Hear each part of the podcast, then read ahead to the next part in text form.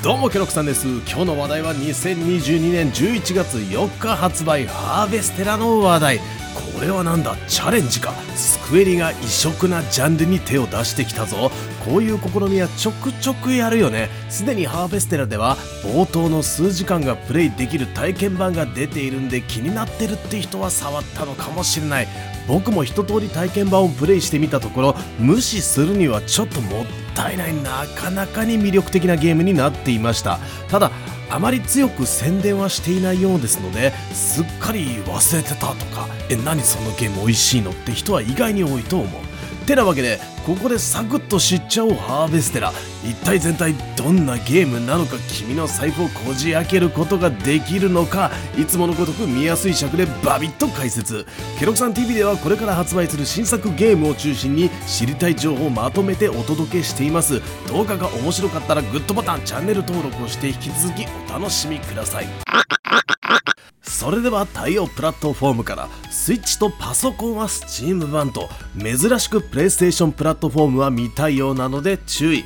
後々来るというケースもあるけどね。そしてもう一つの注意点としてスイッチ版が11月4日発売で Steam 版は1日遅れの11月5日発売となる。さてハーベステラとは何なのか？そのジャンルは生活シミュレーション RPG この定義って幅広いんだけど似たところというかおそらく意識しているであろうタイトルが牧場物語。そしてルーンファクトリーのシリーズだろうね。どちらも同じシリーズにはなるんだけど特にルーンファクトリーはこのジャンルでは一人勝ち状態なんでハーベステラはここに対しての挑戦状とも取れる。簡単にその内容を解説するとまず農場経営というのが土台にありそのの上に普通のファンタジー RPG が乗っかるという形だ。一見するとちぐはぐに見える組み合わせなのだけど多くの RPG は主人公が拠点を持って活動するタイプっての結構ありますよね。拠点での生産活動が農場だと考えればそこまで合わないものでもなかったりする。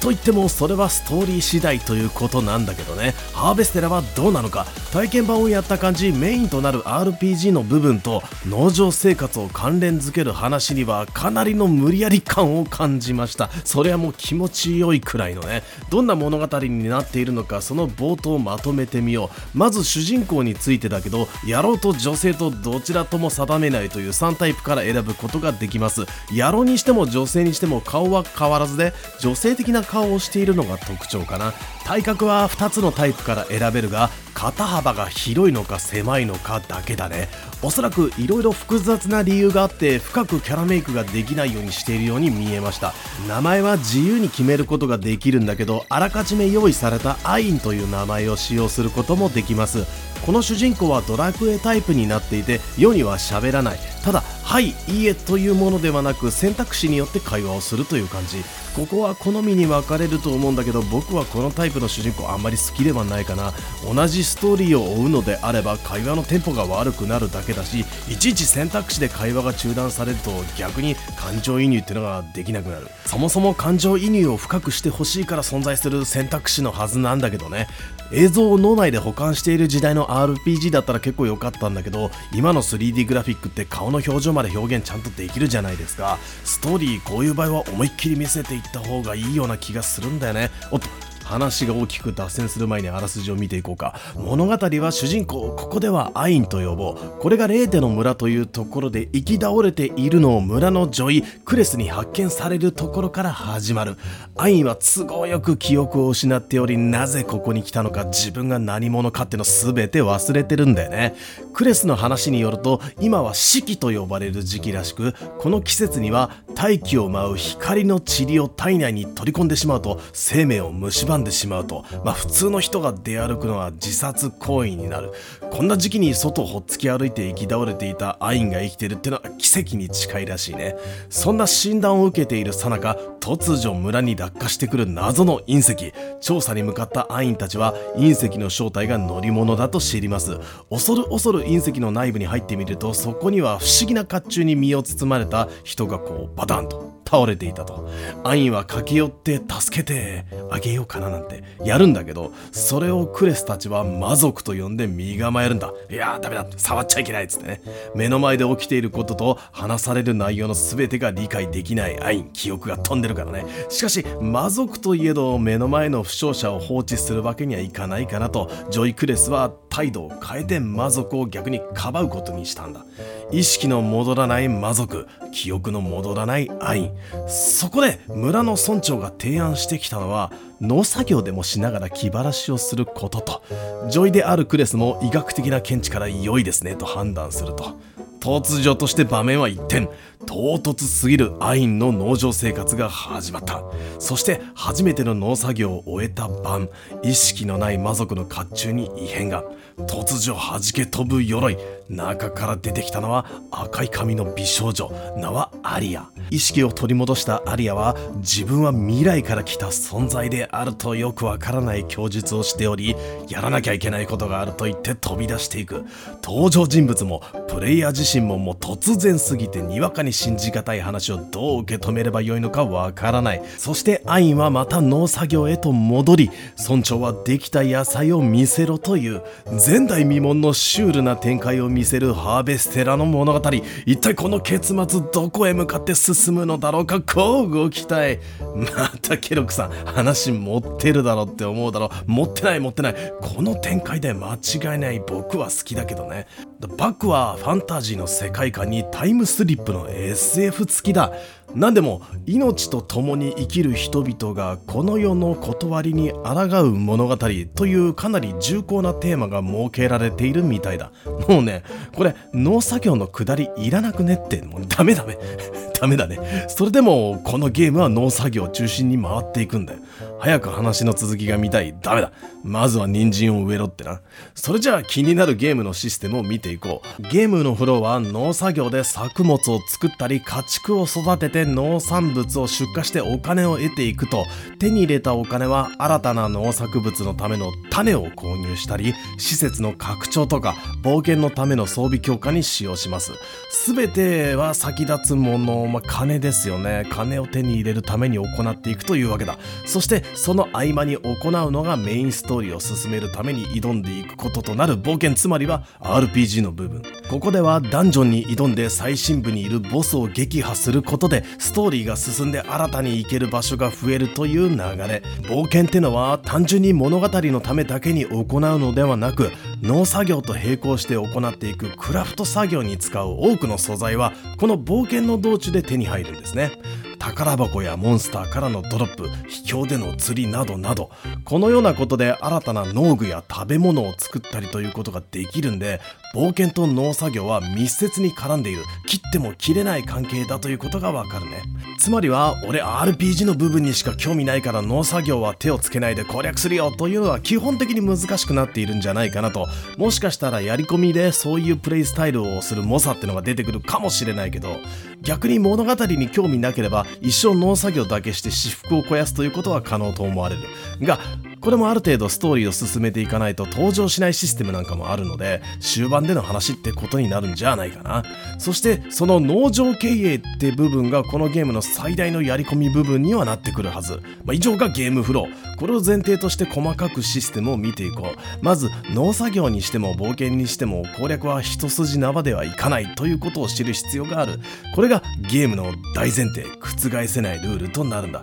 それが何か。時間とスタミナと空腹だゲーム内では常に時間が進んでいます。まあ、歩くとか走るといったアクションを取ることでどんどん進んでいきます。夜10時、まあ、22時ですね。ここを過ぎれば眠さで意識が朦朧としてくるんですね。それまでに布団に入って寝なければ、まあ、その場で倒れてしまうと。そしてどんな小さな行動でもアクションを取ればスタミナが減っていくということを忘れてはいけない。スタミナがなくなれば1日の行動時間が残っていても何もできなくなる。そのためスタミナを回復するために今度は空腹度というのを回復させてやる必要があるこれは単純に食べ物を取れば空腹度がプラスになってこれがプラスになっているうちはスタミナが自然回復していくと。飯を食ってよく寝てそして働け。この3つの要素が上手に絡まってハーベステラ独特のプレイフィールを生み出している。このルールは当然ストーリーを進めるためにダンジョンを探検している時でも適用されます。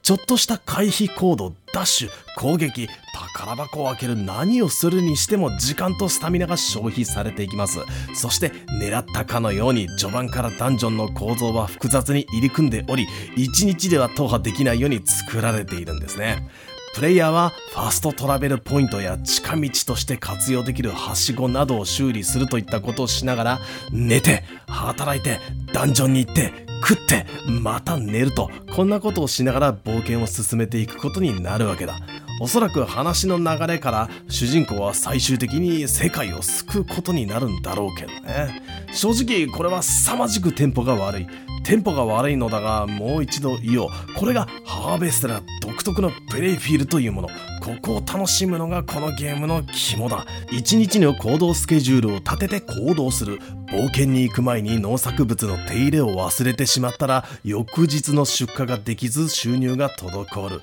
冒険もまた計画的にどこのポイントの敵とは戦うけどここでは逃げるよといったのもまたスケジュール。スタミナギリギリ。22時ジャストで1日完璧にやりきったって布団に潜り込めた瞬間は謎の達成感ってのがあるもんな。なんですね。これは体験版でも触れることができます。えー、何も焦ってやることないだろうって思うよね。確かに焦って過密スケジュールを立てて攻略する必要は多分ない。しかし時間はただ意味もなく進んでいくわけではなく1日が過ぎればいずれ1月過ぎます。そのようにしていくと今度は季節が変わるんですね。季節が変われば農作業も変わります。発生するイベントも変わる。春夏秋冬。景色は変化して様々な顔を見せてくれる。そしてやってくる四季。この季節が来れば作物は全て枯れてしまう。自分はサボっていても世界に流れる時間は待っちゃくれない。どうだろう？そんな風に紐解いていくとこのハーベステラエキサイティングなゲームに思えてこないかい？農作業について農作業は畑を耕すところから始まる。桑で土を耕したらそこに種をまく。種はダンジョン探索やお店からの購入で仕入れる。収穫できる作物は多くの種類があり収穫までの日数や価値が違う。収穫した作物は出荷箱に入れると翌日お金になります。ここら辺のシステムは牧場物語をまんまオマージュしているのかな。売却価格が高い作物でも収穫までに日数がかかるものであればその間の生活が滞りますよね。武器の強化や食事にもお金がかかりますから。序盤のコツとしてはやはり収穫の早い作物と時間のかかるものこれを上手に分けて栽培していくのがポイントになるんじゃないかな。さて話がが飛んだけど種をまいたら放置ってわけにはいきません。作物ができるまでに毎日水やりが欠かせない。雨の日は水をやらずに済むから助かるんだけどでも雨ばっか降ってたらどうなってしまうんだろうね。畑には硬い石や岩が邪魔して耕せないところってのもあります。これは別にハンマーを使って破壊しなければならない。体験版ではこのハンマーの作成まで行えます。栽培の基本はこんな感じ。これでお金が貯まったら次に手を出すのが畜産だ。家畜を育てるにもお金がかかる。まずは施設を拡張する費用。そして当然ながら継続してかかる費用として餌代があるよね。家畜が手に入れば乳や卵といった素材が取れます。ここまでできたら次に考えるのは加工だ。収穫物をそのまま出荷して金銭に変えるってのもいいんだけどこれをまた加工して販売すればより大きなお金が手に入る。まあ、そんなこんなしながら農場経営をしていくわけだ。そしてこれらの収穫は料理にも関係してくる。食べ物は空腹度を上げるだけではなくちゃんとした料理ってのにはバフ効果がつく。このバフがあれば当然戦闘を有利に進めることができるので冒険には必須のアイテムとなるのだ。またその他物語の途中で登場する妖精さんからのオーダーに応えることで様々な報酬が獲得できるというやり込み要素もあるようですね。それでは戦闘についてのシステムも見ていこう。この部分のジャンルはアクション RPG ダンジョンに入れば敵がうろうろしているんでこれに殴りかかっていくというわけだ。初めての戦闘をチュートリアルでやると20年くらい前のゲームに触っているような感覚になります。やれることってのは移動と無意味なジャンプと殴るだけ。それ以外の行動ができず人によってはノスタルジックな雰囲気に浸れるんじゃないかなと。実は戦闘で取れるアクションのほとんどがスキルで習得していくものになるんです。つまりゲームを進めていけば戦闘はド派手に激しくなっていくんで序盤の戦闘でなんだこのクソゲーといきなりソフトを投げないでほしいということだ。スキルは戦闘を重ねることで得られる JP というのをリソースにスキルツリーより習得していくこととなる。アクティブに使える攻撃スキルとか回避スキルその他能力強化になるパッシブスキル。しかもこのゲーム RPG のパートしっかり作られていてジョブチェンジシステムが採用されています。冒険を進めていくことで加入してくる仲間ってのがいるんだけどこいつらが新たなジョブを持っている。一度仲間にすれば主人公も同じジョブにつけることができる。そんな感じですね。多少クールタイムがあるんだけどいつでもジョブを切り替えながら冒険ができます。この動画の作成を始めている10月20日の時点での情報では9つのジョブが確認できました。近接攻撃主体のファイター魔法攻撃主体のメイジ双剣の物理アタッカーシャドウウォーカー槍で多数をなぎ払うスカイランサー科学と体術で戦うアサルトサバン歌で戦う熱気バサラボークリンデ物理とデバフ貯めて攻撃のメカニック銃で撃つべしアベンジャーロマンあふれる魔法剣ピルグリム。敵によって魔法攻撃をした方が良いとかいうのもあるんで戦略的にジョブを使い分ける。スキル習得を考える RPG としての楽しさがしっかりあるのがハーベステラのもう一つの特徴。もちろん属性相性ってのもあって敵の弱点属性をつくことで敵をブレイク状態にして大ダメージを与えることができる。まあスクエニだから密かにオクトパストラベル入ってんじゃないの。そしてジョブの入手手段となる仲間ってのも重要。共に戦ってくれるだけではなく冒険の最中共に食事をしたり傷などっていうのを深めていくことで強力な必殺技を習得してくれる。バトル中に一度しか使えない必殺技を上手に利用すれば戦況をひっくり返すことができる。というわけだ製品版でのアップデート。現在スイッチ版ではハーベステラの体験版をプレイすることができます。これをプレイしていていくつか気になる、まあ、マイナス点というものがあったんだけどどうやら製品版の発売タイミングで改善されるようです。1つフィールドワールドマップでの時間経過の緩和。2つワールドマップでのペットの移動速度がアップ。3つ釣りの釣り上げるまでの時間の短縮。4つジョブチェンジのクールタイムを短縮。5つメイジの通常攻撃のフレーム調整。6つロード時間の短縮。7つキャラクターの HP が少なくなった際に警告演出を追加、まあ、多くはプレイのもたつきとしてね僕も気になってたんですね。明治とかめちゃめちゃ攻撃遅くて何なんだって感じだったんですが。まあ改善されるようでありがたいですね。さあいかがでしたでしょうか？今日のケロクさん TV 農場経営シミュレーションゲームとファンタジーアクション RPG の2つの要素を持ったゲームハーベステラ。どちらも中途半端ということはなくどちらもがっつり作り込まれている。そしてこの2つのシステムは時間とスタミナという制約を常に受けているせいで決して片一方が暴走するということがないんですね。あくまでも体験版をやった僕の感想に加え現時点で公式から出ている情報をまとめているというものになるのでバランスが最後まで安定するかというのは実際に製品版をプレイするまではわからないんだけどただこれは期待できるんじゃないかなというのが僕の見立て。ストーリーも悪くはなさそう。農場をやることになる無理やりな部分を笑えることができれば体験版の先は十分に気になる。より高精度なグラフィックで楽しみたいんだったら Steam 版をやはり農場プレイはゴロゴロまったりやりたいぜという人はスイッチ版を。